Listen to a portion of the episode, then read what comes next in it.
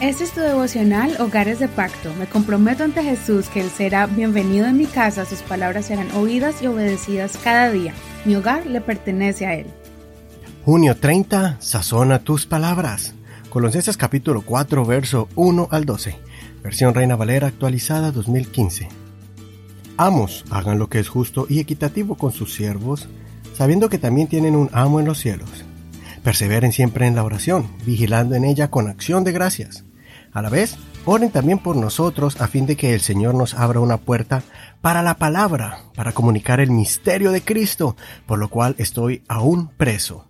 Oren para que yo lo presente con claridad, como me es preciso hablar. Anden sabiamente para con los de afuera, redimiendo el tiempo.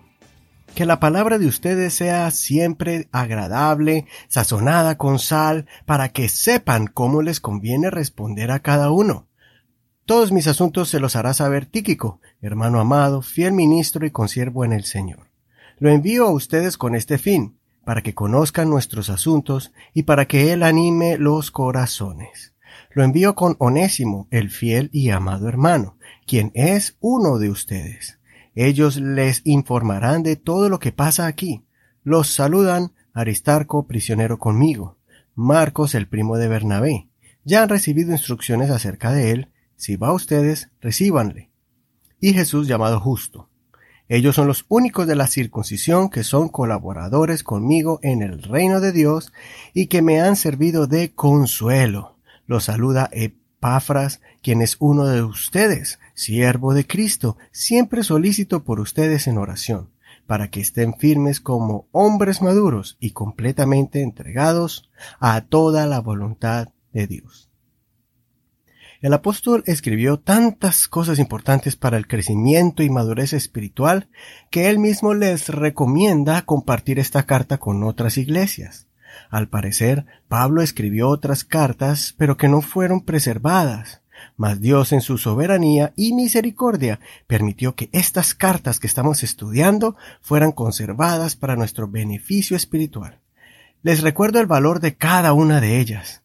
Atesoremos estas cartas que fueron escritas y copiadas a mano, compartidas muchas veces a escondidas, en medio de la persecución donde eran encarcelados y hasta torturados si eran encontrados con ellas.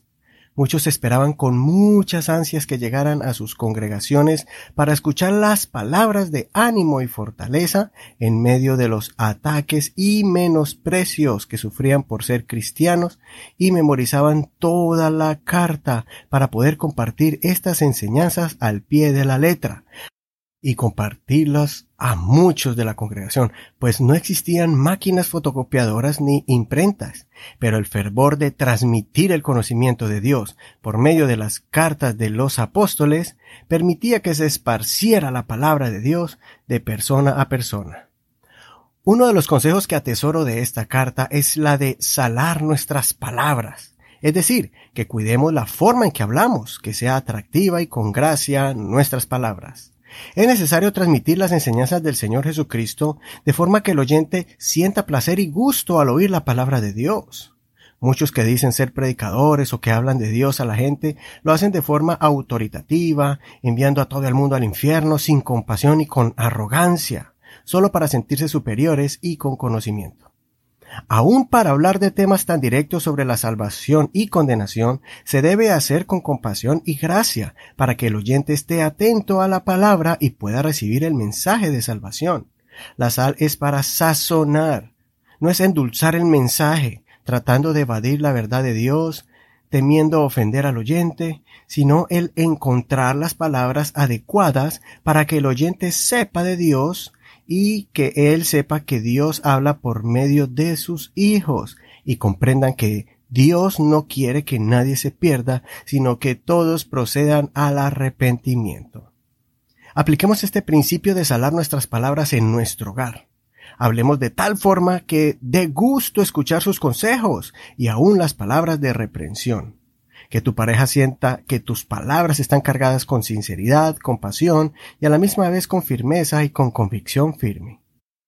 A veces no nos damos cuenta que si hacemos un esfuerzo para hablar de forma amable y con respeto en el trabajo o con nuestros vecinos, Pero cuando entramos a la casa nos descuidamos y no salamos nuestras palabras. Asumimos que nuestro esposo o esposa y nuestros hijos tienen que aguantar nuestras palabras ásperas. Si estamos ofuscados o enojados, toma tiempo para organizar tus ideas y meditar en lo que quieres decir.